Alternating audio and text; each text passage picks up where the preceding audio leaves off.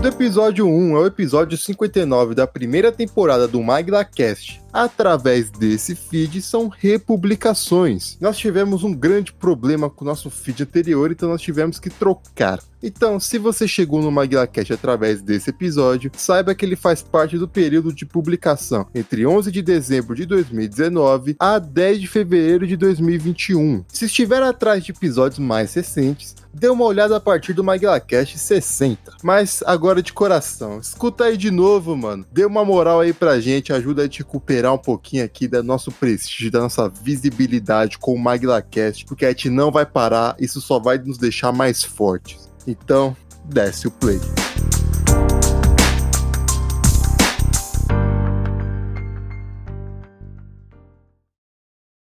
Todo mundo pensou na, na frase de efeito no início, né? Óbvio que não. Claro. Que eu pensei em algumas, mas eu escolhi uma que poucos vão entender a referência. Ah, lá vem. Não, é referência de música das que. da, da, da cantora que eu mais gosto. Ah. Tá, uma referência da PP, neném? Sim.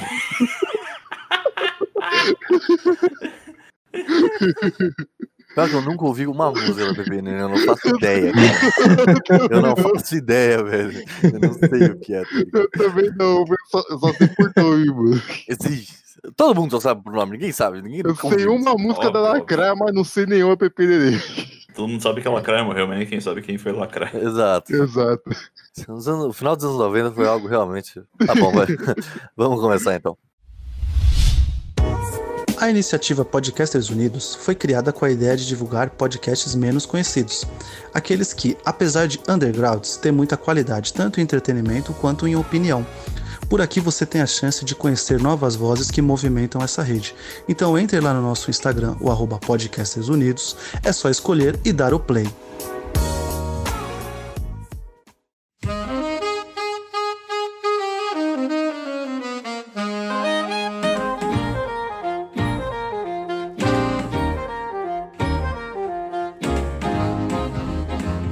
Hey, pessoal, sejam bem-vindos ao 39 MaguilaCast, o 39 de muitos. Eu sou o Alane falando diretamente de Baton Rouge. E papai, por favor, volte para casa. Aqui é o Jabulô, diretamente de Salt Lake City. E valorize o editor de vocês. Ah, verdade, verdade, verdade, verdade. Aqui é o Gimel falando diretamente do Brooklyn. E Passos de Gigante é bem melhor do que Lixo Supremo. Nossa senhora! Fala aí pessoal, aqui é o Pedrão falando diretamente da rua 52 de Nova York. E, bom, vou citar um velho amigo meu, Louis Armstrong, que se ele, quando tinha quase 70 anos, não sabia o que era jazz, acho que ninguém vai saber. Então fudeu. É, Então, Você já sabe que acabou, não vai ser acabou o né? podcast. Muito Acabou. obrigado pela participação, muito obrigado, ouvintes, por terem escutado esse programa. Tchau.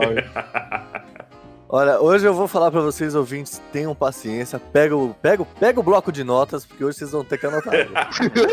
Hoje o programa é desse sujeito. Se vocês tiverem um agregador que consegue colocar aí 2x aí, 3x, é o ideal. É o ideal. É. Dá uma aceleradinha. É mais lento que o, que o ataque do Fluminense. Nossa, velho. Quem é Fred e Nenê perto de Pedrão e Guilherme?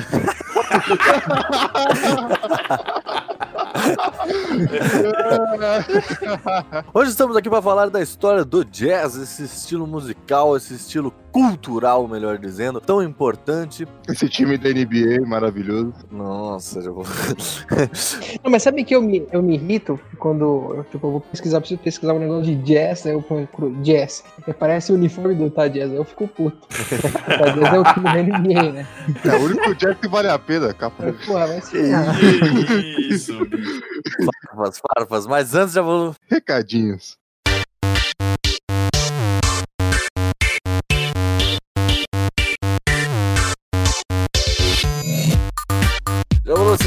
Que era o meu Transformer favorito quando eu era criança? Ah, não. Ah, não. Era o Tá coitado do jazz, mano. Que merda. velho. Ele era o mais legal. Olha só, depois dessa piada, eu não quero ouvir um A sobre as piadinhas ruins que eu fiz durante o programa. Mas não se preocupa que no próximo. Aliás, esse programa aqui. Olha, que programa que é esse? Ah, não. Fazendo confusão. Caralho. Eu tô achando que eu tô gravando recados de um programa que nós nem gravou ainda. foda. Tá louco, tio. É porque a gente tá com as gravações meio adiantadas aí, a gente faz confusão na nossa cabeça. Todo dia, toda semana, todo programa. Tanto que tem uns vários programas aí que a gente cita o, o programa anterior, sendo que o programa anterior não era esse, era o, era o tipo o antepenúltimo programa. Puta merda. É, tem tipo, o programa de TV a gente citou tipo, a vinheta do Sérgio Malandro, sendo que, tipo, penúltimo programa e não o último. Nossa, faz mais de um mês aí que lançou o programa Tarzan. Exato. É porque quando a gente gravou o programa de TV, era o último programa tinha sido lançado. Isso, meu amigo, se chama profissionalismo e produção industrial. É uma agenda muito bem fechada, né? Mas muito bem, Jaulu, o que nós temos para avisar neste programa que ficou até mais rápido do que eu gostaria, mas enfim, sucinto, mas bom, vai. Como em todas as semanas, a gente vem aqui para falar sobre nossa campanha coletiva no Apoia. Você pode encontrar no apoia.se barra MagilaCast. Eu não consigo fazer, mano. Faz aí, mano. MagilaCast. MagilaCast. MaguilaCast. Aí, ó, tá vendo? E pior de tudo, hoje eu tava recebendo o chamado da natureza, e aí eu entendi por que, que é apoia.se, que é apoia-se. Eu não, não tinha me ligado nessa. Devaneios da hora de cortar o rabo do macaco. Exato. Eu fiquei, não, de verdade, eu tava pensando nessa pessoa, ah, por que que apoia-se? É, Apoia-se, né? Caralho. Bom, voltando. No apoia.se barra MaglaCast, a gente tem uma página muito bem formatada falando sobre o nosso trabalho de toda semana aqui com o MaglaCast e com o Rapidinhas, nossas metas mensais e nossas metas de temporada. Exatamente, lá na página do Apoia-se você vai encontrar todos os nossos projetos, sejam os que você já conhece, que são os nossos projetos mensais, que você vai encontrar lá, como os projetos futuros. Tem projeto grande lá, vai lá dar uma olhada. E nos apoiando, você pode resgatar as recompensas de diferentes tiers, e quanto mais você contribuir, mais recompensas poderá resgatar. Mas essa não é a única forma que você pode nos ajudar. A financeiramente é a forma mais direta que nos auxilia a custear o programa, mas você pode nos ajudar aqui da forma mais genuína que existe, que é compartilhando o programa que você está escutando nesse exato momento para quem você gosta. Tanto para seus amigos, familiares, namorada, amante, esposa, papagaio, periquito, tartaruga, hamster, gato, cachorro, lontra, cavalo, macaco, sagui, onça, borboleta, boi, jegue, cacatua, canarinho, sabiá, mico, leão dourado, peixe, boi, jacaré, escorpião, aranha, mosca, a mosca na velha, a velha fiar. Eu acho que você podia começar a falar só os animais do Pantanal. Olha, crítica social foda. Crítica social fora. No próximo programa só vou falar animais Perfeito. Mas justamente você compartilhando até para 10 amigos, mande para 10 pessoas aí. Fake news, fake news, fala que é fake news. Joga assim. Se que é não- fake news. Isso, isso, melhor. Manda, to- manda o link do Spotify, do agregador que você usa. Você viu que absurdo que eles falaram aqui sobre o Utah Jazz? Porra, aí é foda, né? Manda tom de fake news, maluco. Manda pra aquele seu tio. Você não sabe o que falaram do Bolsonaro. Ele vai adorar. Porra, se é nesse caso, então vai lá assistir o programa sobre guerra no Golfo, que a gente fala mal do Bolsonaro, fala mal do Trump, fala mal do. Fala, vai todo mundo, mano. Ninguém ali sobrou. Fala mal dos Clintons, do Barack Obama, falou de todo mundo, vai lá. É uma coisa que a gente gosta, fala mal. Mas claro que as contribuições do Apoia-se servem para custear a manutenção e a evolução do programa, sobretudo dos nossos agregadores. Porque você pode pensar, ué, eu escuto no YouTube, eu escuto no SoundCloud, eu não pago nenhum desses dois. É verdade, mas nós pagamos porque para hostear nos agregadores que nós estamos, nós temos que pagar o SoundCloud, sobretudo, porque nós estamos no Spotify, no Deezer, no Castbox, onde mais mesmo? no Podbean e tantos outros, link na descrição. É, a gente tá cansado, gente. O cara tem prova amanhã. Pô, mano, tô nem nem um louco. mano. E se você tiver outro agregador que utiliza com frequência, você pode mandar uma mensagem para a gente para a gente providenciar um feed para ele também. A gente vai te ajudar a nos ajudar. E para mandar essa mensagem, você pode ir lá no arroba MaglaCast, onde mesmo, Malone? Arroba MaguilaCast no Twitter e no Instagram, as redes sociais oficiais do MaguilaCast. Onde eu postei a foto lá da minha camisa lá do, do Rock Go. que Eu não tenho a menor ideia de onde ver. Isso só Deus sabe, Jô. Caso você não sabe essa história, escute o programa anterior, dessa vez é o anterior mesmo. Mas o. No Instagram a gente tem conteúdos exclusivos, além de teasers do programa da semana, que te facilita mandar aquela fake news pro seu tio. Exato. Mas A gente podia fazer isso, né? A gente começar a lançar umas fake news no meio do programa. Não, tem que fazer aquele bagulho lá do feed do Não Salvo, tipo, o programa que é postado no YouTube, você bota lá hashtag novinha. Então, mano, eu, eu não vou E hoje, talvez, talvez eu já tenha feito isso em alguns programas. Aqueles programas que deu certo, a gente não sabe como, né? Caramba, mil visualizações, que isso. Caralho, de uma semana pra outra, mil visualizações, como assim? Agora tá tudo explicado. Eu achando que tava ficando famoso. Pois é, pois é. Pois bem, Javolo, então, temos mais alguma coisa para avisar nesta semana? Temos sim, se você aí, como aluno, está com dificuldades na faculdade, você pode ouvir o Rapidinhos que acabou de sair É verdade, é verdade. sobre rivalidade de faculdades. Quem ganha essa, hein? O cara da PUC ou os caras do Mackenzie? Não, mas olha só, tem- temos que fazer uma errata aqui também, porque se você não for de São Paulo, você não entendeu aquele programa. mas enfim, o programa tá engraçado de qualquer jeito. Mas eu acho que nesse caso é uma rivalidade assim que ultrapassa fronteiras. Não sei não, porque eu O também cara só odeio. precisa estar na internet pra saber que maguezista não presta, tá ligado? Sim, mas eu, por exemplo, odeio e os caras, e vice-versa, os caras da PUC Rio também não colam, não. Tipo, Mas daí não é por causa que é PUC, é porque é carioca, né? É diferente. tem razão, já é um ódio um pouco maior, né? É outro patamar. Exato. É outro Exato. Rapidinhas, toda segunda-feira, quinzenalmente. E escute também o FabulaCast e o Beholder Beholder, nossos parceiros. Os links vão estar todos na descrição. Escuta Beholder, Beholder é cor. FabulaCast também. Sem mais delongas, fique com o programa e acompanhe a NBA Playoffs. Uh, spoiler.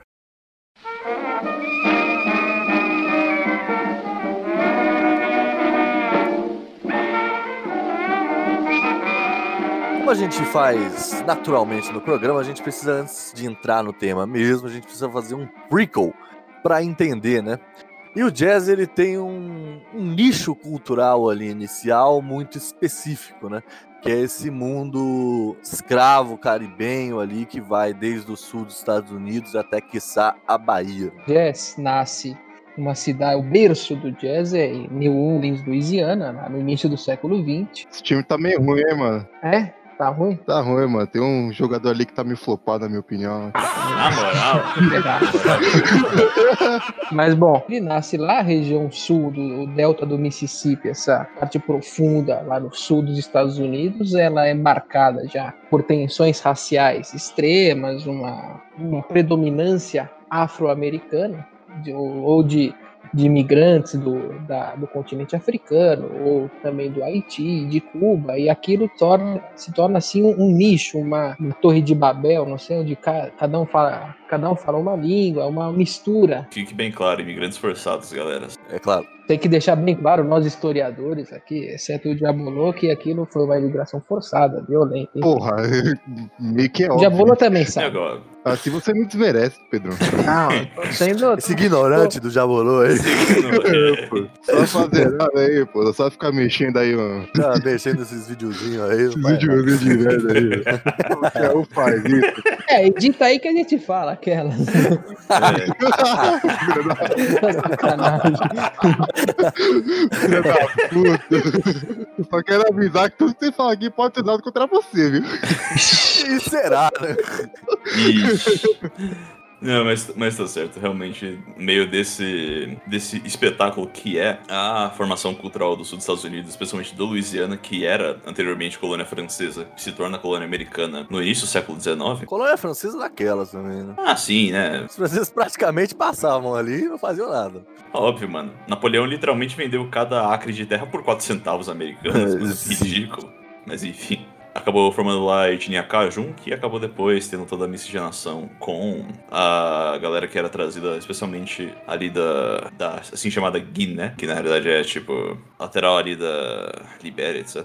Outros lugares também. Acaba dando essa erupção dentro do imaginário do próprio sul-americano, sul-americano, não, desculpa, sul dos Estados Unidos, que acaba tendo toda essa atmosfera meio mística, junto com o trabalho escravo e com a origem dos, dos cantigos, das cantigas de trabalho, especialmente, acaba emergindo numa característica bem típica, muito propriamente afro-americana nesse contexto. A gente pode colocar, talvez, que o, o, o- jazz era o hip hop dessa época. Olha, há muita gente que, que quer fazer essa comparação. Eu acho que é, ela é necessária. Pensar no, no hip hop e no jazz, assim, estabelecer um debate entre as duas. Acredito que sim. Fala aí, Guimel. Ironicamente, hip hop é o gênero mais ouvido da década de 20, assim como o jazz começou a ganhar prominência da década de 20, mas isso a gente vai falar mais tarde. Então, ah, enfim, a partir disso, junto, cria-se, graças à cultura escravista do sul, certos espetáculos itinerantes que acabam, que acabam tendo essa derivação, especialmente com do toque francês.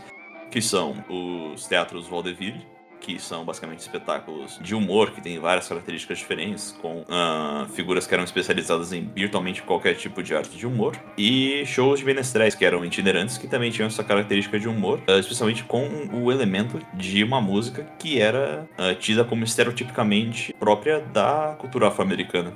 É, isso acaba dando, junto com os cânticos que surge nessa época já dá origem ao, digamos assim, um proto-jazz, que seria na realidade o blues, como a gente entende ele hoje em dia. É, ele, ele vai nascendo nessa, nessas estruturas. Né? O blues ele é o, o pai, né? Sim, sim. O grande pai do rock, do, do jazz, e a partir do blues vai nascendo.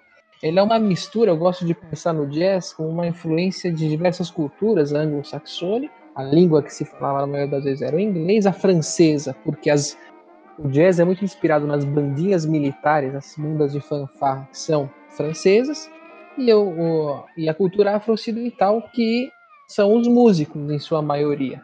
Uhum. E tem, claro, uma influência é, caribenha, uma influência hispânica, mais ah, tarde sim, sim. isso vai ficar mais claro com a ida de vários jazzistas a Cuba, que eles vão trazer coisas tradicionais da música cubana para o jazz americano. É, a gente às vezes não transporta, mas essa parte sul dos Estados Unidos e nessa época mais a Louisiana, depois esse eixo vai mudar um pouco para Flórida, mas é um eixo muito caribenho, né? Mais caribenho do que estereotipicamente norte-americano. Grande parte dos escravos que eram trazidos para lá, na realidade, eles eram triangulados por meio do comércio em Cuba, né? Uhum. por causa da distância. Já que os ingleses ainda não tinham muita posse nos portos da África, tinham que triangular a venda por meio de contrabando, etc. Então, muitos escravos já vinham com essa cultura caribenha já meio que inerte a eles, de certa forma.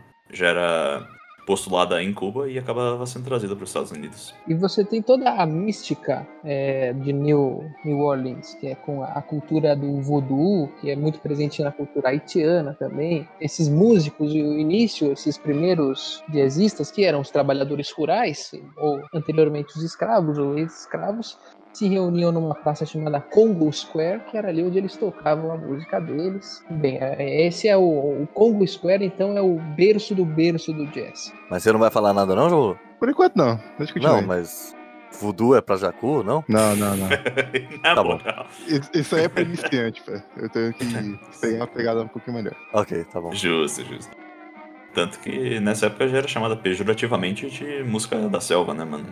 Infelizmente, acaba já criando nesse meio esse moniker, que já é usado pejorativamente, especialmente pelas elites do sul. Tá pensando nisso que o Guns lançou lá como the Jungle?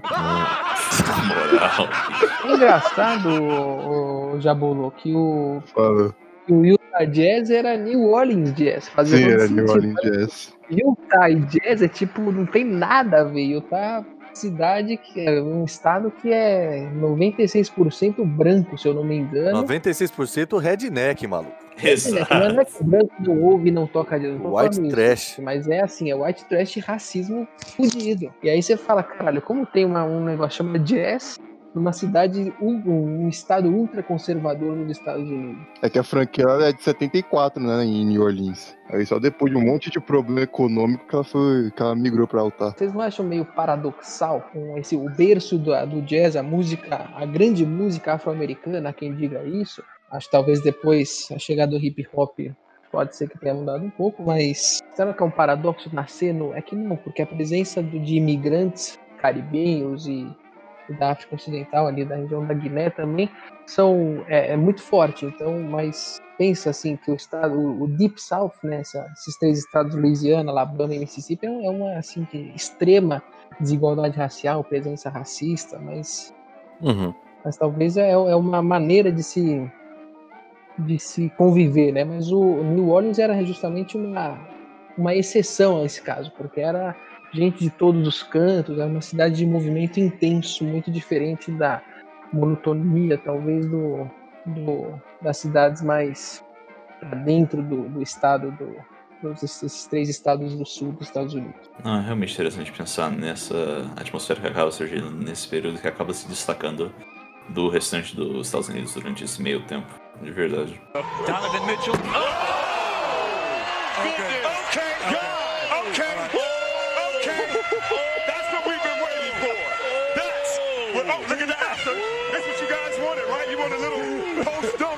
Mas o jazz, jazz só vai surgir ali no começo dos, do século XX, né? Nos 10, 20, é ali que a gente tem o jazz propriamente chamado de jazz. O jazz só foi colocado no mapa lá com o Joe Stockton e Carmalone na década de 90. Ali é o que, é o que nós conhecemos, né? Assim, as, as Uhum. primeiras músicas. Tanto é que a primeira gravação de, de jazz é em 1917. Paradoxo maior ainda é que é uma a primeira banda a gravar uma, o jazz é um- um- uma banda de brancos, brancos acho que até ítalo-americanos, chamada Original Dixieland Jazz Band. E é um, é um jazz também que é, você vê, você nota pela, pela música que é, porra, essa coisa é antiga mesmo, mas ele é, ele é familiar, sabe? Ele- você entende depois que a- essa música vai evoluir. Ah, então desde o começo você já tem uma presença branca também no jazz. né? É porque na grande parte, os primeiros músicos, na realidade, eles eram o quê? As famílias tinham sido recém-libertadas, já em 1840 ou 1860, na melhor das hipóteses. Algumas continuavam trabalhando e tal. Ah, naquele esquema de tipo, ah, ao invés de ser, ser escravo, você se tornando trabalhador remunerado, etc. Mixaria, mas- Remunerado. é, remunerado, é. Com grandes aspas. Nesse caso, muitos deles acabavam tendo, tipo, uma educação musical com os ex-mestres ou com outras figuras que eram empre... que acabam sendo empregadas. Como se fosse uma comparação bem esdrúxula um laço feudal. Bem esdrúxula mesmo. Drúxula mesmo. Mesmo. Mas enfim, ah, acabam tendo mais ou menos essa educação com os mestres brancos. E surge nesse, nessa atmosfera porque o princípio original. Original não, mas tipo, um dos grandes princípios do jazz é o quê? Usar de recursos eruditos para conseguir construir um- uma tonalidade, digamos assim, uma tonalidade musical que seja mais popular.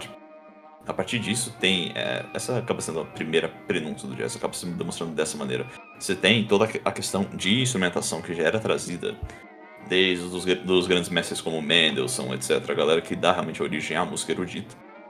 E coloca isso no contexto do século XX para ter uma atmosfera que é mais própria do período no qual eles vivem. Então tem esse toque mais pessoal na música, com essas formas que já são arcaicas. Então, como ainda muitos músicos ainda não tinham sido formados nesse período, tipo, de origem afro-americana, porque condições também, né? Comprar um trompete é caro, comprar um violoncelo é caro, etc. Porra, pera, pera, pera, pera. Cara, você tá sendo bonzinho. É, caro tá sendo bonzinho. Mas caro era- é hoje, né? possível. Hoje é muito caro. caro. É É, hoje. não, na Na época não era tão caro quanto é hoje, né, bicho? Ah, também tem isso, é, justo. E acabavam tendo essas aulas, e por meio dessas aulas, essa troca de informações que eles tinham durante esses períodos, o, muitas, muitos mestres brancos acabavam ass- assimilando esses elementos que eles, que eles traziam da sua bagagem cultural, que era afro-americana. Então isso foi botado em prática pela banda de Dixie já no final da década de 10. Na gravação ainda feita em shellac, que era aquele material bizarro pra fazer disso que a gente comentou no podcast 4. Maguilacast número 4, Os Loucos Anos 20, ainda com a edição do saudoso Henrique. Saudoso, cara. Edição É. horrível, é mal que fazendo nem corte direito. Sim, mas enfim. Um abraço, Rick, querido Rick. Querido Rico. Aí a gente entra num contexto mais específico dos Estados Unidos, que é até acompanhado. Eu, eu, eu vejo muitos paralelos essa história do jazz dos Estados Unidos com a história do samba aqui, que eu acho que é muito parecida, né? Vinda do blues, aqui no nosso caso vindo do choro e tal. Mas enfim, quem sabe um dia a gente não faz um programa de história do samba. Esse aí eu boto fé. Esse eu boto fé mesmo. Mas enfim, é, a gente tem um contexto de êxodo rural, né? De uma ida, principalmente dessa população negra do sul dos Estados Unidos, pela, por todo um contexto também racialista muito grande no sul dos Estados Unidos, um êxodo rural para os grandes centros urbanos, sobretudo no norte, né? só atrás de, de- de melhores condições de trabalho, enfim, e, e migram principalmente para essas grandes cidades do norte, na época, grandes cidades industriais. A gente já tá na época das leis de Jim Crow nessa época, Acho que ainda, ainda não, ou já, Pedro? Não lembro agora. mas também a situação não era muito boa antes das leis de Jim Crow, né? Então, Não, Sim, sim. Uma coisa interfere na outra. é, mas mudam para essas grandes cidades como Michigan, Filadélfia, Pittsburgh, Chicago e Nova York. Essas duas cidades que eu falei por fim, Chicago e Nova York, vão ser as grandes cidades do jazz mais tarde. né? Depois de New Orleans tem Chicago e o jazz é um jazz completamente diferente, muito mais aprazível ao meu ver. Os trabalhadores vão se deslocando com, pra, em busca de melhores condições nessas outras grandes cidades, nessa nova região norte.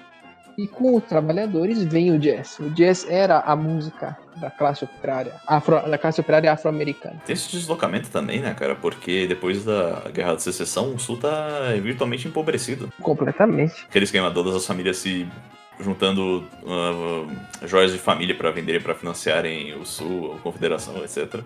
Acabaram ficando empobrecidas. Então o Norte acabou sendo o centro de progresso, visto assim pelos membros de diversas classes, e acabaram fazendo essa, essa digamos, migração para o Norte.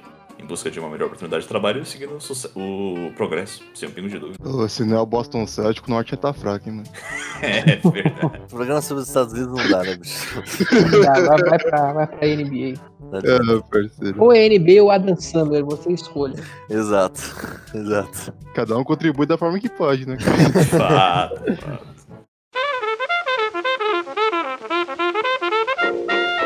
Ele já era músico em New Orleans, ele se muda para Chicago, graças ao, ao mentor dele, que eu já esqueci o nome. É um puta de um, de um jazzista considerável, mas quem vai nessa, nessa onda de imigração é Louis Armstrong. Ninguém menos que o grande e talvez maior ícone do jazz. Não o melhor, mas o maior, que é um cara chamado Louis Armstrong, mais conhecido como Satchmo.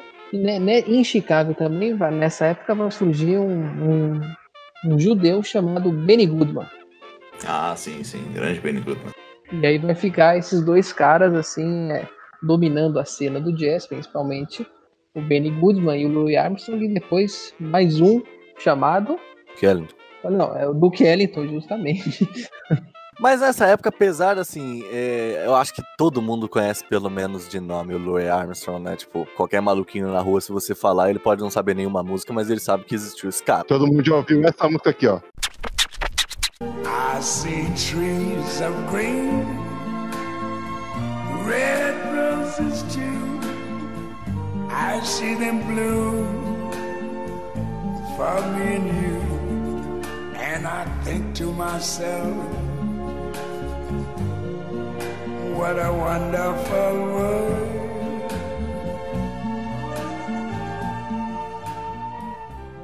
É o, é o, a gente não sabe, que às vezes eu- pode confundir se é o, o astronauta, o ciclista ou o trompetista. Mas O ele prédio tem- aqui da tem rua de Armstrong. cima chama Louis Armstrong. Não tem o ciclista, né, que é o Lance Armstrong, o astronauta o Neil e o trompetista o Louis. Eles são todos da família? Da mesma família? É. É, é, todos os cinco da mesma família, é. É primo, é primo. O Samuel Jackson e o Michael Jackson são irmãos, tá ligado? Na minha cabeça ele era pai do Michael Jackson, mano. o Samuel Jackson. Quando eu era criança eu achava mesmo. E o, Michael B. Jordan é o filho do Michael Jordan. Eu achei até semana passada. Isso eu achei até semana passada mesmo. Na me- Mano, que porra é essa? Os caras têm o mesmo nome, velho. Mas sabe que eu me. Não, mas quem que tem a ousadia de colocar o nome do filho de Michael e sem o sobrenome dele é Jordan? O cara tem que ser convencido mesmo, né? Eu vou Sim. colocar o nome do cara de Michael Jordan. Que bom que o, que o cara virou um símbolo sexual fudido, né? Ainda bem.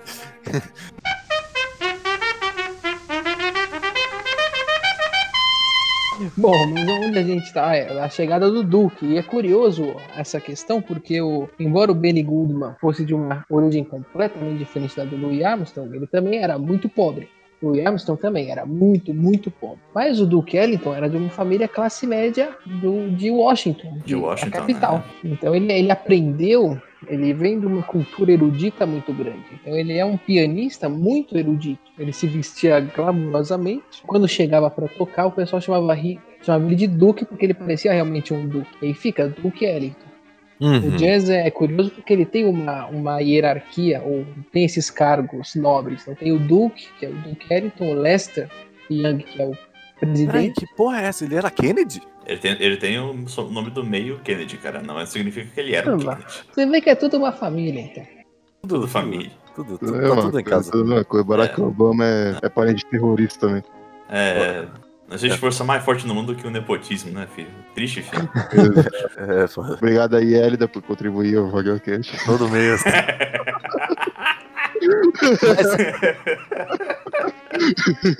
Mas, cara, isso a gente tá falando que época? A gente tá falando já década de 10 pra década de 20 nessa virada. E- mas ainda assim, a- apesar né, de você ter um- um- uma passagem e um crescimento exponencial né, da- do sul pro norte e tomando mais público, mais espaço, ainda é uma coisa muito nichada e muito suburbana, né? Muito.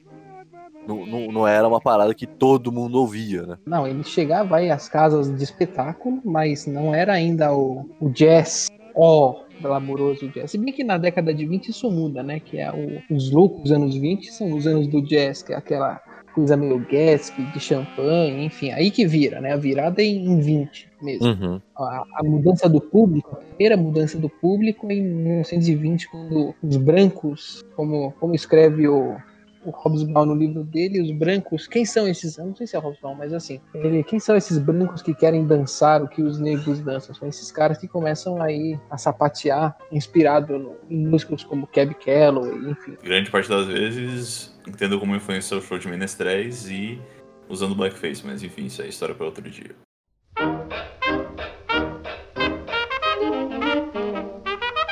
E você já começa a ter um predomínio do norte, né? No, em questão de produção. Mais dinheiro, Mais dinheiro, é verdade. embora muitos músicos é, sejam do sul, mas isso eu não sei quando que começa. Elvis é 50, né?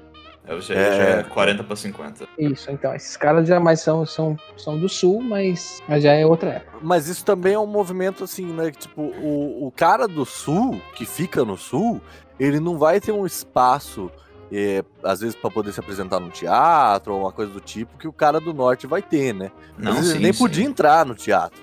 Não, isso, isso é um dos motivos do, do, do próprio Elvis ter feito sucesso no, no rock and roll mais tarde, né? Com o blues e tudo mais. Porque ele podia se apresentar onde os músicos negros não podiam. Não, exatamente. Tinha, tinha eh, no sul tinha essa segregação com relação aos, a, especialmente performers negros de mostrar essa sua forma de música nem dentro dos espetáculos que eram tidos tipicamente como sendo brancos. E no norte tinha esse preconceito com a galera do sul, porque via eles como sendo ah, os caipiras, pouco desenvolvidos, etc. Mas já tinha, mesmo, é, Era Mas ainda- meu. é, mas mesmo assim tinha um pouco mais de, de digamos assim, sociabilidade com a galera do norte, que tava começando a se identificar com isso, mesmo que ainda fosse restrito a inferninhos, etc, que tocasse o seu jazz aqui e ali e tal. Os primeiros clubes de jazz no, em Nova York, os do Harlem, o Cor- Coron Club, é, um- é uma. É extremamente ligado à lei seca, onde rolava o jazz e era onde também rolava o contrabando das bebidas, onde era um clube clandestino. Então ficava essa coisa, o jazz era meio clandestino, né? É, a gente tava na época da lei seca, tem essa, né? era o pessoal que queria, queria encher a cara. Então não é clandestino o cara, é- o cara não tem dinheiro. O cara que vai à clandestinidade também tem muita grana. Sim, Uhum, sim, com uhum. certeza. Especialmente, é, falando de lei seca, a gente tava tratando aí da questão de Chicago, cara. Já começa a ter essa predominância da- de Chicago, especialmente na época da lei seca, né, mano? Impressionante. Benny Goodman, próprio de Chicago, né? Como a gente comentou anteriormente, já começa. Já tem sucesso um pouco estabelecido, mas ele ganha um grande boom na década de 30. Sim, outras figuras como o próprio Glenn Miller, que era nativo do Iowa, começa aí. Vai dar uma passadinha em Chicago depois em Nova York, cara, começa a fazer sucesso já nessa época. É, ali vira a, grande meca do jazz, né, nesses dois lugares. E quem não, não, não ia pra lá e não tinha condições de ir pra lá, justamente ia pulando de aquelas viagens on the road, que o cara pegava carona, ou então pulava no vagão de trem e ficava lá até chegar nas grandes cidades. É o caso de muitos músicos. Um deles é o Charlie Parker. Quando a gente vai falar no Bebop, a gente fala dele. Especialmente porque, ao mesmo tempo que tem esse auge da lei seca da década de 30, cara, a gente acabou de passar pela, pelo grande, pela grande crise da década de 29, cara. Então muita gente tá ali no meio, no meio dos vagabundos indo em caminho na Nova York pra tentar ganhar um emprego aqui e ali, cara. Muita gente morrendo de fome e tal. Toda aquela beleza do, dessa transição da, pra década de 30. Acaba dando toda, esse, toda essa performance pra esse tipo de espetáculo, cara pra, como tiveram que fazer alguns cortes, a grande parte dos clubes que tinha, tava começando a aceitar isso, teve que fazer alguns cortes, muitas vezes acabavam optando por, pelo performance que era mais barato. Mas nesse caso, como tava todo mundo no lixo, em questão de economia, etc., acabavam tendo que frequentar mesmo. O mesmo a galera que já foi bastante rica e tal, tava numa situação debilitada. Então eles acabavam tendo que acabavam por meio disso consumindo o que era mais budget, digamos assim. em questão de produção cultural, que era a produção cultural que era tida como inferior, mas que começa a ter um grande apelo popular nessa época que acaba calhando de ser o jazz, mano. Aí você vê toda aquela revolução de jazz que começa a ficar um pouco mais palatável também, já rumo a uma política do New Deal, etc., de reconstrução de sociedade americana, cara, que acaba sendo mais fácil de ser aceito tanto pelo norte uh, e começa a ter um pouco mais de, aceitação pelo sul, que é o jazz, que acaba sendo executado por uma banda que, como tava barato, entre aspas, de, de músicos, começa a ter uma procura por uma banda maior, liderada por um cara, e com um estilo que fosse mais palatável a audiências, especialmente para audiências brancas que tinham mais dinheiro e podiam financiar a galera. E aí acaba sendo o grande boom que vai dar o swing pra gente, a era de ouro do swing. É, apesar de você ter no norte justamente essa, essa possibilidade, né, dos, dos artistas negros conseguirem espaço, espaço, espaço mesmo, né, como a gente falou dos teatros e tudo mais, quem vai conseguir colocar o, o, o jazz assim nas, no, no, né, no, como, como, como válido, né, como um modo de expressão válida artística vão ser justamente os grupos brancos. Né? Pelo menos nesse primeiro momento. Acaba tendo toda essa questão de atração tal. Até mesmo, tipo, os centros de bingo, etc. Tava lá, tipo, a banda de jazz tocando. Então começa a ter essa. Digamos assim, uma ubiquidade do jazz em diversos ambientes, cara. Porque começa a ser um meio, entre aspas, barato de ter entretenimento para clientes, etc. Porque precisa ter uma atrair a pessoa para o seu comércio, por exemplo. Pensa, você lá, dono de um, um, espaço, tipo um barzinho, você tá com pouco público porque a galera tá sem grana. Você vai chamar a grana, ah, o pessoal com um show, alguma coisa que dê para eles se divertirem. E aí, calha de ser o jazz. Também outra coisa que dá, que mostra, demonstra a popularidade de jazz nessa transição de 20 para 30 e durante a década de 30 é o próprio filme Jazz Singer, que a gente comentou também no Cast número 4 que é um dos primeiros filmes com. Uh, os primeiros filmes dos talkies, né? Falado. E representando exatamente essa questão de um cara que é o Al Johnson, né? Al Johnson. Uh, fazendo o papel de um performance de vaudeville, cara. Faz blackface e canta músicas que são tidas como jazz. Pra, aquele, pra o grande público. No swing já? Brasileiro tem muito, hein? Nossa, na moral, já vou... É. Duas letras e semana essa. Ué, eu tô mentindo? Na moral. A década de 20 é marcada 29 com a Grande Depressão, né? Como o Guilherme comentou. E depois, quando chega o swing, é num clima de Segunda Guerra já, né? E o jazz expandindo pro, pro mundo todo. Então você começa a ver o jazz na China, o Benny Goodman, o Glenn Miller, muito reconhecidos na China ou em outros países. Quando você pega filmes da Segunda Guerra, Casablanca, tem aquele cara que toca o pianinho dele, é toca um sim, jazz, sim. Né? toda aquela sociedade é. americana no bar, é a representação disso. A evolução é. dos noirs, né, cara? Toda a questão dos filmes policiais que tinham como trilha sonora a própria música jazz o próprio jazz, exatamente.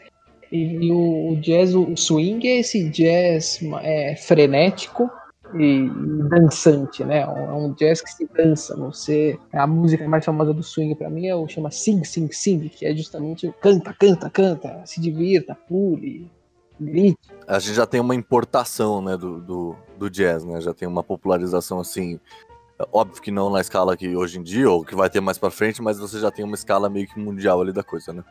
De quem consegue consumir, cons consome isso fora dos Estados Unidos. Como é que é a música aí, Pedro? Quer que eu cante? Por favor. Por favor.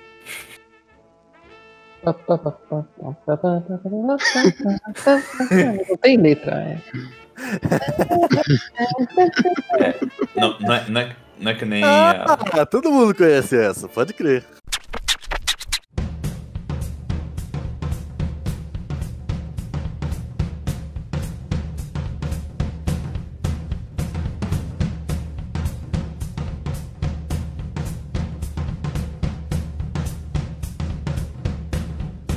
Inclusive você se amarrou quando eu te falei, né, Pedrão? Quem gostava de jazz? Achei muito legal aquela sua essa curiosidade. Foi uma das melhores curiosidades que eu já recebi. Lembro de você contando. Sabe quem adorava jazz? Foi quem? O Mussolini. Eu falei, o quê? Era essa que você tá falando? era, era. E quando descobriu, quando, como que é que ele, ele repudiava o jazz, claro, essa música subversiva de. De negro. De negro, né? fascismo. É, Era, era o que ele falava, essa música de negro. Aí quando o Mussolini morre, vão descobrir que na casa dele tem a puta prateleira de jazz. né? Era só disco de jazz, cara. O cara adorava. O cara jazz. É basicamente o é som de preto de favelado, mas quando toca ninguém fica parado. Exato, É, exato. A puta tinha um monte de música de jazz. Caralho. É. Moral na rua e moral em casa, pô. Beleza. É, foda. É, e, e justamente com esses grupos menores tal, aí já também uma, uma característica mais branca, né? Dos... Inclusive, a, a minha jazzista favorita, ela é, é branca, né? Que é a Nat Hanshaw. Que foi a minha entrada aí, só alguém me pegou. Porra, jurava que seu favorito era Pepe Neném, agora eu tô triste. Grande jazzista, Pepe. Coloca coloca alguma música da Pepe Neném aí no- na edição, só pra gente ver qual é que é, porque realmente. Se eu encontrar.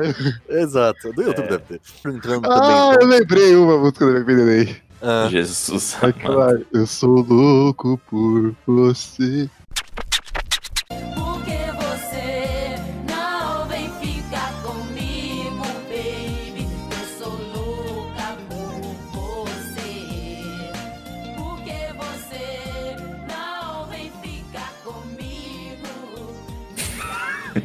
Eu nunca ouvi essa música na minha vida. Já ouvi sim. Donovan Mitchell.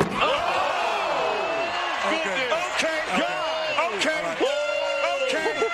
That's what we've been waiting for. That's what. Look at the after. That's what you guys wanted, right? You want a little post dunk. A representação do jazz na época do swing é tão grande, cara, em questão de popularidade e tal, que acaba alcançando, cara, que na própria década de 50, um pouco mais tarde, né, a, a fazerem um filme da biografia do próprio Glenn Miller, cara, colocam pra representar ele mesmo, ele mesmo não, não o Glenn Miller, mas tipo, pra fazer uma ponta e representar uma situação do jazz da época, chamam o próprio Louis Armstrong pra atuar no filme, cara. É impressionante. Olha só. Luiz, Luiz Armstrong tocou muito em casa de swing? Nossa, Na moral. Não, você, tá, você tá- você tá pressionando essa tecla, hein, filho? O negócio tá. É, ah, foda. Ai, cara, desculpa.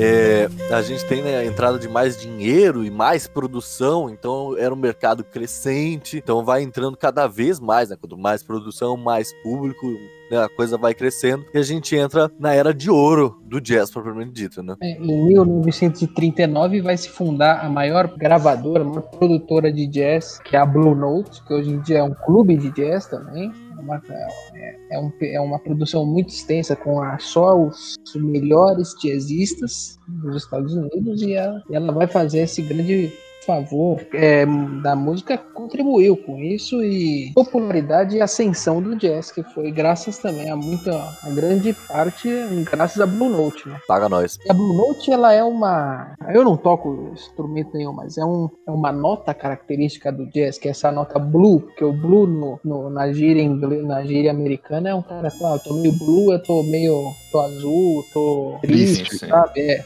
Sim, sim, esse espírito melancólico que já é trazido desde os cânticos. Que é o grande tema, talvez, dessa era de ouro do jazz.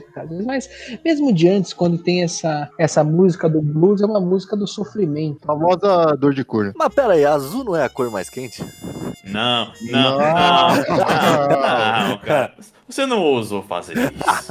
Isso é pra outro programa. Não. Eu não sei que programa é esse, maluco. Eu não sabe qual é esse programa. Você faz ele sozinho, Guilherme, que eu não quero participar. É isso aí, é Beholder, Beholder, não vem aqui com essas porcarias, não. É, realmente, após ter a febre do swing, acaba tendo esse intuito de se organizarem em bandas menores tal, já que agora teve, entre aspas, passou essa euforia. Continua tendo um certo apelo, mas não chega a ter um apelo tão grande quanto na era do swing, então acaba se concentrando em menores músicos com a capacidade de sendo liderados por um músico principal nesse período, e assim acaba ecoando no que a gente chama, a gente chamaria de era de ouro do jazz a partir da década de 40, a gente já tem a produção de. Ah, década de 40, na realidade é década de. década de 30, pode-se dizer. A produção dos singles, que eram 45 rotações, né? Que dava pra incluir uma música de cerca de 3, 4 minutos. Isso acaba dificultando um pouco o jazz, sendo que normalmente são músicas a partir de 5 minutos. engraçado que o single, ele é, ele é também uma, um ato rebelde contra essa, essa indústria musical. Ninguém, eu não, não quero ficar tocando essa música para o público, eu quero tocar o que eu, que eu gosto, vou tocar o, o que eu quero, eu quero que Do jeito que eu quero, né? do jeito que eu quero, a hora que eu quero, porra. Vão, vão surgindo esses músicos rebeldes, que são os caras. Aí co- começa a nascer uma música de protesto, cheira. Esses novos músicos criam esse um modo individual de tocar o jazz, singles em- ou em, em Nas LPs, como surgem depois, na década de 40 e tal. e uma rebeldia ah, justamente para não ser um negócio comercial. Então eles começam a se vestir de uma maneira muito particular, é, muito ligado ao- aos boêmios parisienses do, do século do fim do século XIX, são os caras da, da boemia, não são não são músicos com o cabelo cheio de gel, são músicos rebeldes que usam ternos desbotados, boina, é, óculos sem lente, enchem a cara de uísque, aí começa também uma entrada, sempre teve bastante, mas nessa época muito marcada pelo uso extremo das drogas. Os músicos injetavam muita heroína justamente para Dizem, reza a lenda que o Miles Davis, que é um dos grandes músicos do dia, ele injetava heroína nos dedos para para melhorar o, ele, o seu, seu dedilhado no, tom, no trompete. Caralho. Reza a lenda, reza Pega a a lenda. história desse Charlie, Charlie Patrick, que é o, talvez o pai do, do bebop, que é esse gênero musical que surge na década de 40, ele, ele fica marcado negativamente entre os músicos porque foi um cara que se afogou nas drogas. Ele morreu muito cedo, ele tinha um talento espetacular com o trompete, acaba, ou com, desculpa, com o trompete não, com o sax, e acaba morrendo muito cedo e fica esse medo quando qualquer outro músico começa, começava a entrar no mundo do álcool, tomando uísque, injetando heroína, ficava, será que esse é o novo Charlie Parker? Então tinha esse medo por trás. Também porque, ah, muitas vezes, especialmente com relação à heroína e a anfetaminas, cara, a galera fazia muita tour nessa época, porque era o jeito de arrecadar dinheiro pra poder depois lançar o single, porque, querendo ou não, um gravador é caro. Exatamente, e tô, tô tomando essas drogas você Tem pique. tá ligado, né? É. Mas é, é curioso porque o- um, um dos caras mais loucos do jazz, que é o Dizzy Gillespie, Dizzy também já cons- o cara Dizzy é meio tonto, né? Uhum. Sim, sim. E e- ele é um cara que não usava droga. O cara mais doido do jazz não usava droga. Você ouve a música do Dizzy Gillespie é uma loucura. Você não sabe o que ele tá você não entende. É ele tipo o Jabolô que tem esse nick, mas não fuma maconha. Exato. Bom, né? Mas todo mundo que ouve acha que sim. Exato. Cara, essas, todas essa, esses- essas músicas desse movimento dos anos 40, 50, assim, a minha versão favorita tá nos dois primeiros álbuns solo do Ringo Starr, Become Blues e Sentimental Journey, que pra mim são as melhores versões de todas essas músicas. Caralho. Na moral.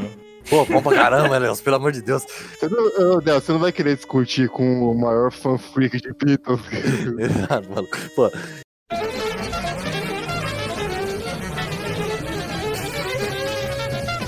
Mas é, é justamente nesse movimento de um maior protagonismo, de ah, eu quero tocar o que eu quero tocar e não, né, não para não para agradar o público, é que você tem o nascimento de uma coisa que eu acho absurda, que é o free jazz, né? Não, isso, isso é um negócio insano. Absurda negativamente, inclusive. E- Esses caras vão nascendo, vão, vão se reunindo para tocar o pessoal do. Não do free jazz, mas também do. É, também do free, os integrantes do free jazz, mas também desse bebop que nós tínhamos falado, eles se começam a se reunir tocando as famosas jams, né? Que é você tocar livre, leve, solto, sem público, você ficar brincando, você ficar conversando, né? Ah, você toca pá, pá, pá, pá, você toca. pá, pá. Famosa rodinha de violão. Isso, roda uma rodinha, não é um sarau tocando Legião Urbana, mas eram os caras É uma rodinha tocando de urbano. nos clubes de jazz do Harlem, em especial o Mintons. Tem um, um grande fã do jazz, que é o nosso professor, que diz que quando foi ao Mintons tentou ajoelhar, assim, falou: Ó, grandes jazzistas, Ó, grandes Harley Globetrotters. vamos, vamos fazer um santuário aqui, Thelonious Monk. Ele chama de Thelonious Monk, que é o grande jazzista também, o grande pianista, de São Thelonious Monk. Mas é, realmente tem toda essa atmosfera que a gente comentou, assim. Graças a também a possibilitação do LP, que já surgiu na década de 40, mas acaba acaba ganhando maior propensão na década de 50 para 60. Vocês me desculpem aqui, fãs de Free Jazz, Edelcio, Pedrão e quem seja lá que estiver ouvindo. Mas pra mim, Free Jazz é banda do Chaves, maluco. É, é. E eu vou falar uma coisa. Não, eu vou, eu vou fazer um monólogo aqui de ódio ao free jazz, que é parecido com o meu monólogo é, contra o dadaísmo. Ou quando Civilization. ou contra o Civilization. É, que é o seguinte, cara. o que, que é um artista? É um sujeito que domina uma técnica, é um artífice. E o músico entra no meio disso. A ideia do free jazz e de você ter esse, como o nome já diz, né, um jazz livre, ou seja, você vai ali tocando, experimentando. Você fazer isso num- numa roda ali, tudo bem. Agora você gravar isso, você comercializar isso, você passar isso como um estilo independente, é um absurdo pra mim. Porque o- a ideia da, do, do artífice e da sofisticação, e sofisticação não significa que é mais sofisticado é melhor. Significa que talvez seja um pouco mais trabalhado, enfim, requer um pouco mais de tempo, gradual evolução das coisas, sei lá. Mas, cara, quando você quebra essas ideias de, de uma regra, de uma técnica específica, você tá tendo um retrocesso da arte, não uma evolução. Eu vou colocar duas músicas agora, uma de free jazz e outra vai ser a banda do Chaves, eu quero ver se sabia a diferença. Exato.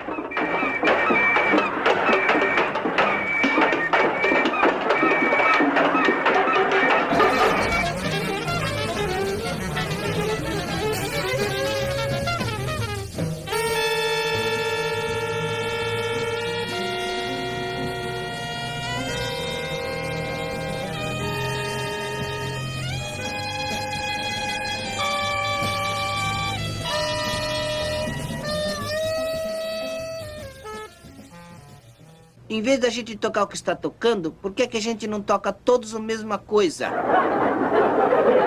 Ei, essa é uma ideia muito boa, Chaves. O que você estava tocando? Eu, mamãe, eu quero. E você? O teu cabelo não nega. E você, Godines? Garota de Ipanema. E você, Pop?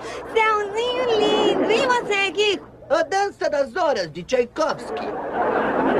Aí, se quiserem, eu posso tocar o que a gentalha gosta. Mas o free jazz ele é, uma, ele é uma volta espiritual, uma volta às origens. Os caras, esses grandes, os músicos, Ah, eles vão. desculpa pra preguiça, maluco, velho. É, vai se fuder, vai se O Ministério da Saúde adverte, isso é uma piada, não se ofenda. Eles fazem viagens à Nigéria, lá, se reúnem com músicos nigerianos ali do Harlem, como é o, o Olotundi. É, enfim, é um- essa também vai junto com esse movimento de protesto, essa efervescência do, do ascensão dos protestos socio-raciais nos Estados Unidos. E uma nítida intelectualização do, do- dos próprios jazzistas, né? Alane, vamos vamos colocar fora do papel a nossa banda lá do Yellow Man. Você vai tocar baixo, eu vou tocar violão. O... Aí vai chamar o Renan e o Jair pra tocar guitarra, alguma coisa assim. Aí a gente arruma alguém pra tocar a bateria. E a bateria pode ser facilmente dois baldes. Pode ser também, pode ser na barriga também, pode ser pra É. A gente vai ensaiar pra ficar desorganizado e bora gravar um vídeo assim. Se alguém perguntar, é free jazz. É free jazz. Pronto. Olha, eu vou falar uma coisa pra vocês. O único sujeito no mundo que conseguiu encaixar todas essas questões espiritualizadas, de, de som livre, não sei o que, foi o Hermeto Pascoal. O resto, maluco. Mas, ah, ah, meu Ah, Você, o Hermeto Pascoal era um puta entusiasta desses caras. Exatamente. Um grande amigo do, do Hermeto Pascoal, que eu já esqueci o nome dele, caralho, que tocou no. Mano, Hermeto Pascoal, Hermeto Pascoal, antes de a gente comentar, ele, ele, ele tem uma curiosidade interessante, cara, que ele entrou, ele tava dando um rolê por Nova York, ele combinou de bater uma, batida, uma partida de boxe contra ninguém mais, ninguém menos do que Miles Davis. Como assim, mano? Caralho, como assim, velho? Tinha algum contexto isso? Ele só. Não, ele só, ele só chegou e falou, mano, bora, bora lutar boxe um dia, o Miles Davis, beleza. E ele comeu o Miles Davis na porrada, mano. Também era gigante, né, mano? O cara parece um nerdental. Óbvio. Não, mas o Ayrton Moreira, que é um desses caras que, que, eu não sei, acho que ele tocou junto com o Hermeto Pascoal, Sim, sim, sim. Ele, Flora Purim, ali todo mundo. pelo Miles Davis pra tocar com ele. Disse que o Miles Davis era assim, um pé no saco, um cara arrogante, e aí, tipo, eles estão tocando, ele chama o Miles, ele chama o Ayrton Moreira pra tocar, o Ayrton Moreira acho que faz uma cagada, aí o Miles Davis olha assim, fecha, o tocante na maleta e fala shit, e vai embora. Aí depois o Ayrton Moreira fica triste, ele liga assim, o Miles, o que aconteceu? Eu falei, não, você tocou bem, o resto foi uma bosta. O Miles Davis, essa porra era esses essa intelectualização do jazz é, é engraçado porque, meu, são, sujeitos muito figuras. Então tem o, o Thelonious Monk, que é a figura mais é, enigmática para mim do jazz. Você não sabe o que ele é. Ele chegava, ele tocava no. Ele sentava para tocar o piano com uma- um chapéu vietnamita. Ele tinha até uma técnica diferente né, de tocar o piano, ele não tocava com os dedos soltos como todo mundo, cara. Ele encurtava os dedos pra fazer, para pressionar algumas Ele teclas. dava cara. umas porradas e disse que se um erudito visse, ele tomava assim. Pera, pera, pera, pera. Ele tocava piano usando a mão do ataque do macaco? Exato. Ô, Zabolo, ele dá, você procura pra ver, ele dá uns socos no piano, aquele, aquela uma mão gigante, cheia, mão maior que a do Shaquille O'Neal. Porra! Não, eu acho isso impossível, cara. Tô brincando, mas assim, uns, uns puta de uns anéis e ele dá uns socos no piano, e assim, isso é para matar qualquer erudito da música. Exato. Ele quer morrer quando vê o Mon, que o Mon era um cara que ficava assim um dia inteiro sem falar, ele hibernava, ele dormia no meio da no meio da música. Diz que ele tem músicas de 24 horas com o Coldplay. São esses Nossa. caras muito. Diz uma lenda que ele foi tocar com mais um cara, um amigo dele, e foi tocar, mas ele dormiu na, na apresentação, então não, não tocou. E aí perguntou, pô, e, não- e ficou dois dias sem falar. E perguntaram, pô, Monk, por que, que você não falou nada? Por que você não tocou junto com, acho que era o Eric Dolphy? Ah, porque ele é muito feio, eu não vou tocar com um cara desse. Cara, E Thelonious Monk, ele é o, o grande mentor de muitos músicos aí, muitos Não, outros sim. jazz, free jazz. Ele não é Sim, free sim. jazz, ele é um cara meio bopper, mas é engraçado. Thelonious Monk é um dos reis do hard bop também, né, mano? Pelo amor de Deus, ele. O Dexter Gordon. Mas enfim, a gente, tá- a gente esqueceu da maior mudança que possibilitou isso aí, né, cara? Que foi a ida do Dave Brubeck pra Ásia. Lá ele recebeu alguns movimentos diferentes que eram, na realidade, ecos da música erudita, que eram mudanças nos tempos musicais, cara. Porque a música padrão na época ah, de da qualquer consumo americano era 4x4, 4 beats em 4 espaços. Ele ele começou a trazer para os Estados Unidos a uma erudição de músicas com 6x4, 7x4, 9x8, várias outras mudanças que ele trouxe no álbum dele de 59, o famoso Take 5. Isso aí foi possibilitou depois toda a onda do jazz erudito e que deu um grande boost na Era de Ouro. Mas essa coisa do free jazz que o Alori tanto repudiou aqui, é uma essa busca espiritual também. Eu lembrei essa história que o Brubeck vai para a Ásia, o Coltrane vai para o Japão para compor uma música em homenagem a Hiroshima e Nagasaki. Ele quer ir lá para sentir a terra, ele quer sentir o chão, sentir o, cheiro, melodia em Hiroshima e Nagasaki para produzir. É, é espetacular. Essa é uma parte do documentário dele que tá na Netflix fala sobre ele isso. lançou pra lançar isso aqui é bomba. Vai lançar Kaká. Nossa. Nossa, não, já rolou, na moral. fãs do Coltrane que são do Japão. Às vezes eu, eu procuro são japoneses, eu procuro no tenho grupos no Facebook de discussão de jazz e aí muita gente é, tira foto de álbuns japoneses do Joe Coltrane. Um dos maiores colecionadores do Coltrane é um, é um japonês que aparece nesse documentário. Ele fica louco quando vê uma. Ele tem assim uma sala repleta de disco do Coltrane. É uma coisa linda de se ver. Tem toda uma música, tem toda um- uma música do Steely Dan depois que é toda uma homenagem ao Steely Dan, ao a viagem do Coltrane na Ásia, né? Grande álbum Asia.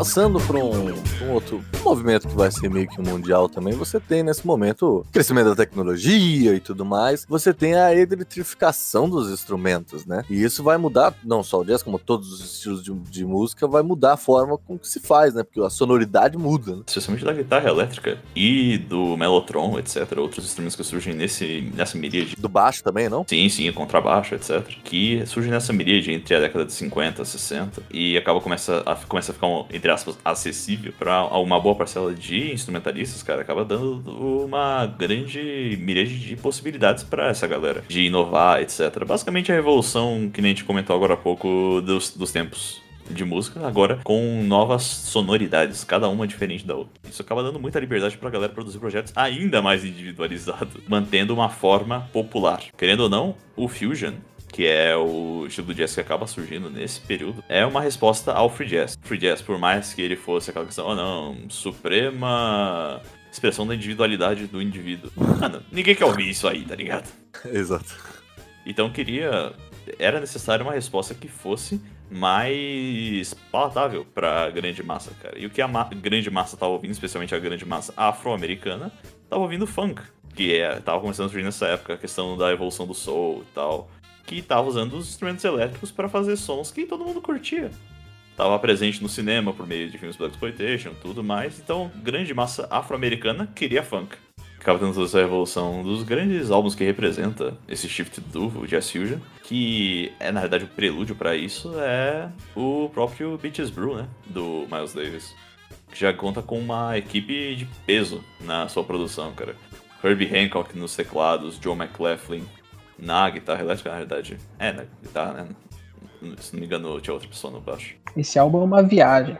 Vou ouvir uma música, vou colocar um disco, eu não entendia muito bem em jazz, tava começando a ouvir agora. Eu falei, não, vou colocar essa música do Miles Davis, esse Beaches Brew aqui, ver se é bom.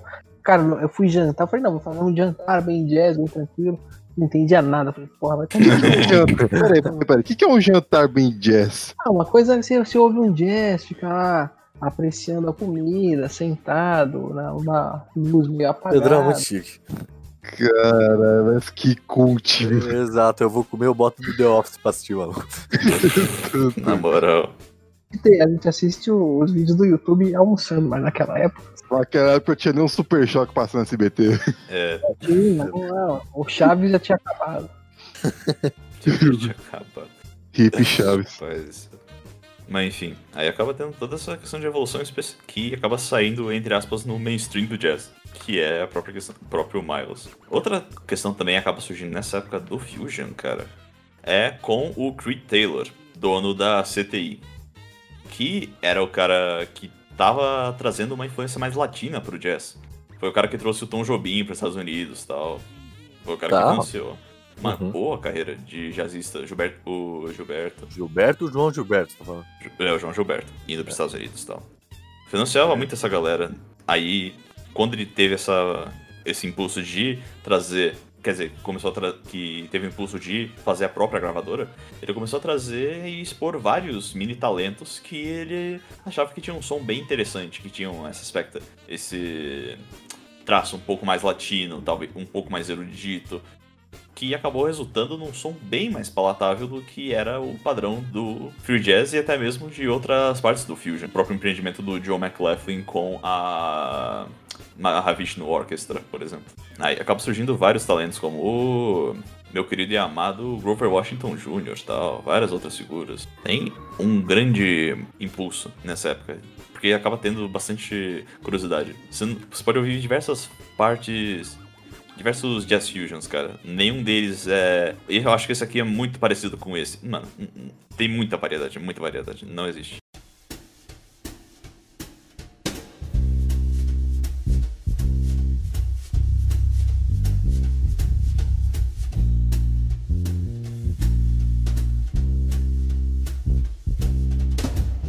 Gente falou, né, de, de vários momentos que você vai ter o boom do jazz, tal, lá os anos 20 e tudo mais, mas é nesse momento que você tem uma massificação verdadeira, né, da massa, né, todo mundo consumir jazz, tal, e, e, e o permeamento de vários gêneros da, da música, né, você não tem mais, assim, óbvio, você tem o predomínio de um tipo, mas você não tem mais aquela questão de só ter aquele tipo, né, tem vários grupos de vários tipos de jazz tocando pra, pra massa como geral, né.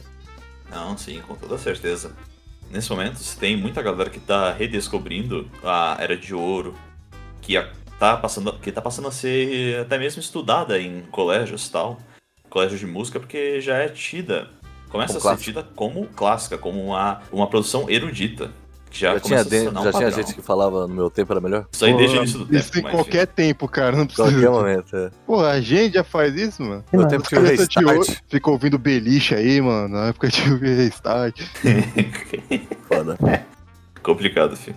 Aí, nessa época começa a ter os revivalistas também, né, que querem voltar pro New Orleans, né, e tocar big bands, o jazz das ruas, não sei se, é, acho que é mais pra frente, mas começa esse movimento também. Isso aí a gente tá falando já da década de 70, década de 80. Isso, isso, é. até 90, 90 é mais forte até. Com essa evolução do Fusion, cara, pra algo mais palatável, especialmente pela mão do Creed Taylor, cara, começa a ter uma produção que é mais focada pra esse cenário de feel good, digamos assim. Começa a ser algo que é tido como, ah, beleza, ao invés de ser algo tão agressivo como na época do hard pop, como a gente viu anteriormente, cara, começa a ser algo que é tido como mais relaxante, tendo em vista a influência latina, caribenha. e começa a ter mais espaço nas rádios americanas, especialmente agora que tá tendo o shift pra rádio FM. Ou seja, você tem uma qualidade sonora que é teoricamente, teoricamente não, que é, É melhor. é melhor, sem um pingo de dúvida. E você tá tendo agora ah, uma música que é feita pra relaxar a galera. Ou seja, muita gente, especialmente a galera Yup, que trabalha num escritório em Nova York e tal, tem o seu trabalho das 9 às 5, acaba se estressando demais no seu dia a dia. Então ele precisa de um escape e acaba sendo por meio dessa música Feel Good, que é esse jazz fusion mais palatável. E ganhando espaço assim nas rádios, etc. Começa a se ter uma. Começa a se fazer verdadeiramente dinheiro com o jazz nesse período. Durante todo esse período que a gente falou, só a partir da década de 70 e final de 60, cara, que a galera começa a fazer dinheiro de verdade. Mas na década de 80 tem um boom nesse caso, cara.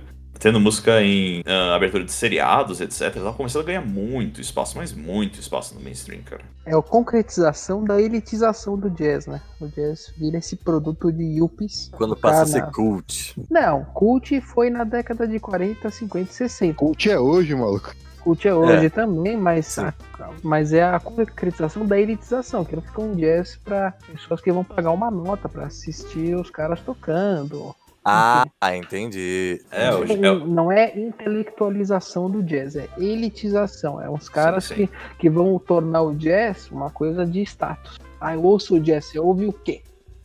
Sim, sim. É show É, de mil reais na palestra otária. É, basicamente, não tá muito longe. Tem É, na muito- sala São Paulo. Acaba tendo realmente essa elitização, cara, porque começa a ser visto como algo, embora muitos músicos tenham realmente nesse período uma grande mão pra poder tocar, etc. Como o meu querido e amado Bob James, começa a ter essa questão de ter ser palatável assim, começa a ser muito a ponto de ganhar muito espaço na mainstream, cara. E ele começa a ter exatamente esse destaque torna-se mais palatável, ou seja, ah, tchau tchau, 7x8, 9x8, etc. Volta pro 4x4 e começa a ser mais dumb down, etc., com enfoque em outros instrumentos, cara. Aí você tem, dessa concretização do Fusion, você tem uma transformação completa pro que hoje é chamado de smooth jazz. A galera tocava em cima de uma, de uma Amarok, né? É 4x4. Na moral, Nossa, velho. na moral, bicho, na Caralho, moral. mano. Um veículo off-road, né? Exato. Veículo A off-road. galera tocando em cima da casama, maluco. Aí, aí você tem a efervescência de artistas como, por exemplo, o ou- inclusive tocou com o Miles Davis, né? Mas enfim. Efervescência de quem? Figura- figuras como o Kenny G, etc. Goddamn Canada. Hum, e- Bruh. Mas é claro que isso aí acaba não restando muito tempo, cara. No final da década de 90, isso meio que já cai por terra. Por causa de um aparelho. Esqueci agora qual era o nome do aparelho. Mas ele basicamente ele fazia um survey de quantas pessoas estavam ouvindo a rádio por minuto. E ele fazia essa, esse survey ao vivo. Só que ele tinha um problema, que ele não conseguia captar certas frequências. E essas frequências eram as frequências que normalmente eram utilizadas na música do Smooth Jazz. Então, muitas rádios de Smooth Jazz que utilizavam desse veículo para ter audiência, perceberam que a, ah, pensaram que a audiência estava despencando. Só que ela não estava despencando, então elas simplesmente começaram a falir. Como assim, velho? Tipo, isso é mercado especulativo total, né? Total, total, totalmente. Mas vocês não falaram da volta à Meca, maluco. Não, mas essa maneira de você voltar ao, ao jazz, das origens do jazz, que é o jazz hum. Tocado na rua, com muita gente. É um jazz legal de, de ouvir, pra, particularmente, mas cansa. É legal que ele é um jazz carnavalesco, né? Que- Pô, então esse é o melhor, cara. É um jazz- não, é, le- é gostoso de ouvir. É gostoso de Mas ouvir. não é aquela não- coisa que você vai botar de noite tomando vinho. Exato. Não, não é legal de ouvir na pandemia que você quer dançar, você quer sair na rua. aí Não pode. É legal pra aquelas paradas muito comuns nos, no sul dos Estados Unidos. É, o Mardi, é o Mar, Mardi, eu sou francês, fala pra É, mim. o Mardi Mardi Gras. Gras. Mardi É Gras. pra galera Então, boring, você tá dizendo. Não, é uma música, puta, é legal, tanto é que eles têm reinterpretações das músicas do Marvin Gaye, que é aquela Sexual Healing, que é, eu adoro essa música Uhum. tocada pelo Revival. Mano, que... Da hora É, que cortou metade do. Cortou. É, realmente. ainda bem. Mas enfim. Não, não, por favor, por favor, repita aí. É, Pedrão, não custa nada, vai. Você sabe que a gente precisa aqui de muito material aqui pra poder ser utilizado durante o programa, então quanto mais material Falta tiver, muito material, né? quiser- Exato, inclusive se você quiser cantar mais uma, uma em, sequ- em sequência aí, fica à vontade. When I get that feeling, I want sexual healing, sexual healing, baby. O Edelcio canta bem. ó. Tá bem, exatamente. Você, quando foi no karaokê com o Edel, você fica triste que o cara. canta. Maluco, exato. Você se sente tá humilhado. vergonha e o cara, mano, praticamente Ah, foi mano. o Edelso que você falou aquele dia? É, o cara é praticamente um cantor country, maluco. Você é louco, velho. Imaginei ele numa exposição agropecuária no meião dos Estados Unidos. mano. Que Eu louco. colocando pro, pra, no presídio. né? Na rádio do GTA, lembra que tinha a rádio, a rádio de country lá? Aham.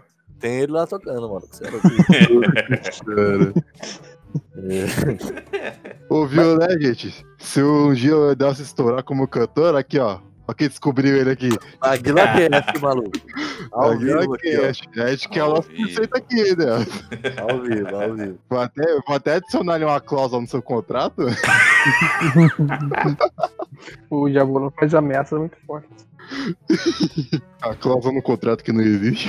É, o contrato não existe. Mas como tá gravado, eu posso usar como prova ainda. Eu não concordei em nada ainda. Que Ah, tá. Agora que você falou eu não concordei, eu tiro o não, eu falo, eu concordei Eu com isso. concordei.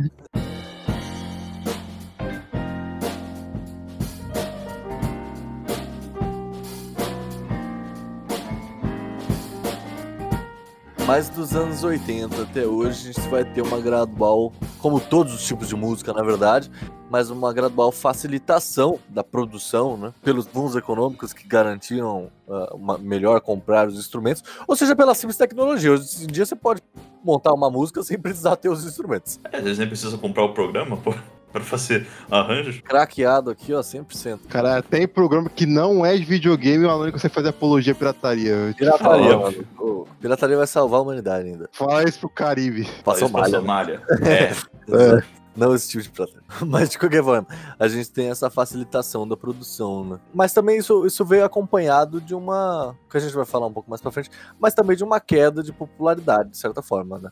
Já não, já não é mais o jazz que era antigamente. Como assim, pô? O Jazz nasceu nos anos 90. A ascensão do jazz foi em 90, né? Com o É, Camarone. Cavalone, É. Jazz Rock. Só não tem um título por causa do Michael Jordan. Mas tem uma tese, é, Alone, que o, o rock matou o jazz. é. Eu acho uma tese legal, muito legal, que é do Hobsbawm.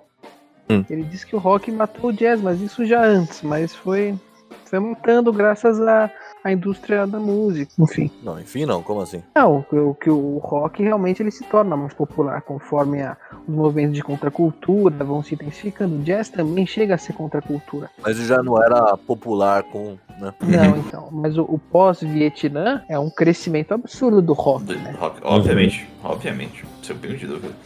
Pô, o rock teve seu auge na década de 80, mano. Já- Já pode-se dizer isso, de certa forma. É, Tipo, hoje em dia o produção, rock etc. já tá também na penumbra, né? É, óbvio, óbvio. Mas Hoje, ele gente. entubou e asfixiou o jazz. Mas isso é natural na- nas músicas, né? Quando você aparece um estilo mais transgressor, vamos falar assim, né? Que, que Uhum. traz no- mais novidades que o outro, acaba, né? Sim, sim. Lógico, é. É óbvio. Por isso que o hip hop tá em auge hoje em dia. Quem diria que o Aerosmith matou o jazz, maluco? É, com toda razão. Aerosmith, Não, porque do, do Aerosmith é o Steven Tyler, né? Essa Ele é- mesmo, é- Ele chegando com a, com a calça colorida no hospital, assim, ó, asfixiando. É, asfixiando. I- Ironicamente, o Aerosmith foi o, que, foi o que facilitou a adesão de muita gente ao hip hop, né, mano? Impressionante. Graças à parceria deles com o Run DMC, na famosa Walk This Way. Mas eu, mas eu não gosto dessa versão. Eu prefiro a versão só do Aerosmith. Ah, aí, ó, história do hip hop, um dia também teremos esse MaglaCast. Porque é a história de como a gente conheceu o hip hop de GTA San Andreas. Sim. Diga por você mesmo, cara. Ah, que isso, Nelson. Você jogou. você- quando você tinha 7 anos, você já era fãzão de hip hop que nem esse é hoje. Óbvio. Ah, duvido. Desde os 4 anos. Só conheci o Grandmaster Flash por causa do modelo Creed. Cara.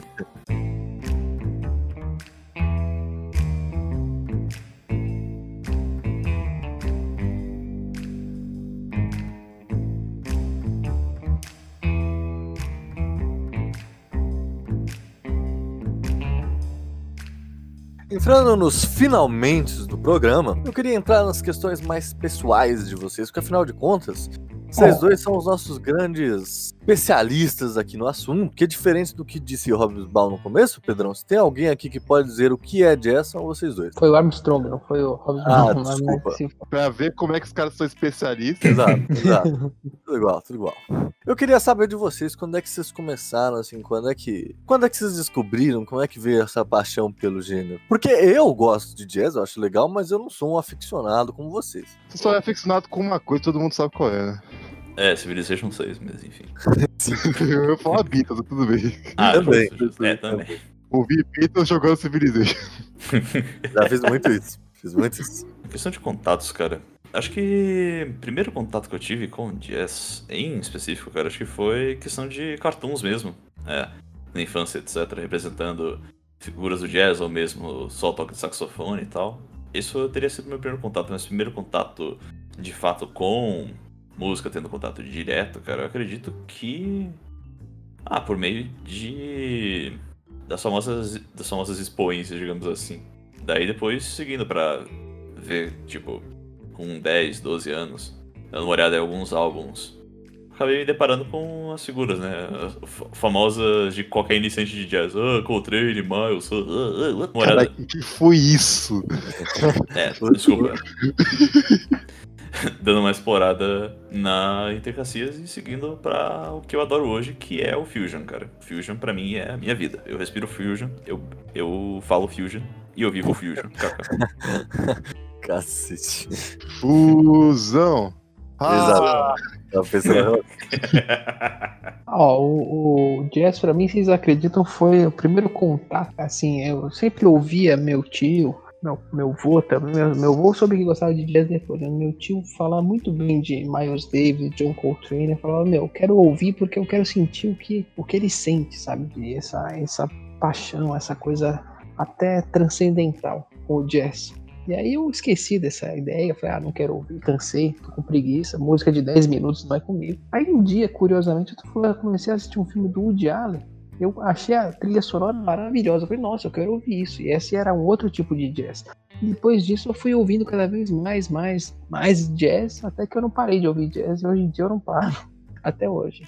E o, o que eu mais gosto no, no jazz é o, a parte, o gênero musical favorito dentro do jazz para mim é o bebop. Desde o, da história do bebop, da contracultura, dessa intelectualização do jazz, até a música mesmo. Eu adoro Thelonious Monk, Charles Mingus. Vai mais pro free jazz eu também adoro. Mas é bebop e free jazz também, que é o Miles Davis, John Coltrane, que eu adoro. Essa é a minha parte favorita. Como eu já disse aqui, eu, eu gosto de jazz e tal, né, já, já ouvi muito, mas também não é um dos meus estilos favoritos, mas eu tenho uma consciência assim de, de os meus jazzistas favoritos, pelo menos, é já, já citada Nat Hanshaw e, Pepe Neném. e Pepe Neném. E o Chet Baker, né? O Ah, o Chet Chet Baker eu acho Baker, que é nossa. muito foda. Sabe o que, é, sabe o que é melhor dessa piada do Neném? Hum. Que eu não lembro se a gente fez durante o programa ou se foi antes. antes de estar gravando, sabe? Eu acho que foi durante. Aí eu não sei se tá dentro do contexto do programa. A É, gente fez pior que antes e depois durante. É, é Tá. realmente. V- Vamos ver se vai ter que encaixar isso aí de um jeito. Donovan Mitchell. Oh! Okay, That's what we've been waiting for. That's what. Oh, look at the after. That's what you guys wanted, right? You want a little post dunk. Para finalizar, finalizar, eu queria levantar uma bola aqui. E talvez até o Pedrão saiba responder melhor. Que ele que gosta de frequentar os bares de jazz aí, né? Que gosta dessa subcultura. Uma pessoa afastada. É, gosta de parecer cult chato, né, Pedrão? É, eu queria perguntar, o jazz, ele tem um futuro? Ou ele, ou ele acabou, ele se estagnou? Um futuro eu quero dizer, não que vai ter novos jazzistas, óbvio que vai. Mas eu quero dizer assim, ele vai ter talvez um, um futuro não mainstream, mas às vezes uma nova popularidade, ou um novo estilo, uma nova criação, assim, uma nova explosão cultural, ou o jazz realmente chegou no máximo dele e estagnou como tantos outros tipos musicais? Ele vai crescer, mas dentro sempre de um nicho. Talvez vai expandir um pouco mais, mas vai ficar sempre nesse nicho de uns quatro em São Paulo. Em De Pinheiros, Vila Madalena. Isso, no, no centro de São Paulo Tem alguns clubes, bons clubes, tem o melhor clube de jazz pra mim, fica lá em São, na, no centro de A São Paulo, do lado burguesia da- fede. Não, essa, É coisa essa é a sala. Desculpa, É com todo respeito, mas em boa parte é a sala São Paulo que do enquanto os caras Caralho, a na- burguesia fede mesmo. na nata da, na nata da nata da, da sociedade, na, na sala São Paulo, tem os- o pessoal da Cracolândia do lado sofrendo. É, Mas, é. o, mas a- o grande clube de jazz em São Paulo fica lá na General Jardim, na República, que é o Jazz B, tô fazendo propaganda, assim. Só que o jazz em- nos Estados Unidos, em Nova York, em Washington, enfim, ele é ainda presente. Você tem propagandas de jazz, você tem é, pôsteres de jazz na rua. Aqui você tem, mas em, em certos bairros, ali também. Mas Sim, sim. se crescer, ele cresce mesmo num nicho, nesse nicho cultural, como o Alone falou, Pinheiros, Vila Madalena, É tal qual o samba aqui, então, né? O, tal qual o samba, exatamente. Que tá presente na vida de todo mundo, mas também já não é aquela parada que já foi. Exato. Exatamente, é. Infelizmente, Bezerra da Silva morreu. Não, mas realmente, cara, com relação ao jazz, cara, eu acredito na mesma hipótese do Pedrão, cara, em questão de tipo, vai continuar, vai ter uma volta, ainda vai continuar presente e tal, em nichos, mas eu acredito na realidade que vai ter provavelmente uma ressurgência daqui, daqui a alguns anos, tipo, alguém vai trazer alguma técnica nova e vai ter uma renovação, cara. A gente pode acompanhar isso com diversos estilos afro-americanos, cara, por exemplo. Agora que tá no, no auge do hip hop, como a gente pode ver nas paradas norte-americanas, etc. Tá tendo, tá tendo uma ressurgência do soul agora, graças ao assim chamado neo soul, com figuras diversas tal. Eu acredito que o jazz Caralho, mano. qualquer. Quando você falou só me vi aquela cena da Rochelle no, túmulo do Chris. Dançando Depois James Brown. É. É o Hum. soul. Eu vou cair no soul. É Eu vou cair no soul. É. Eu vou dançar muito. Mas, mas sendo que é funk, por mais bizarro que pareça. Pois é, pois é. exato. Mas enfim, é, cara. Por é tudo uma questão de perspectiva temporal e como isso se encaixa em questão de técnica, cara. No início da década de 90, a Scooby falava ao homem branco que não deixaria ele enterrar o rap como, enterrou, como ele enterrou o jazz, mas enfim, isso é outra história. Excelente. Eu acho que o Jazz tem um futuro, assim. Por mais que eles tenham caído aí na primeira rodada dos playoffs contra o Denver. Nuggets. Ah, namora!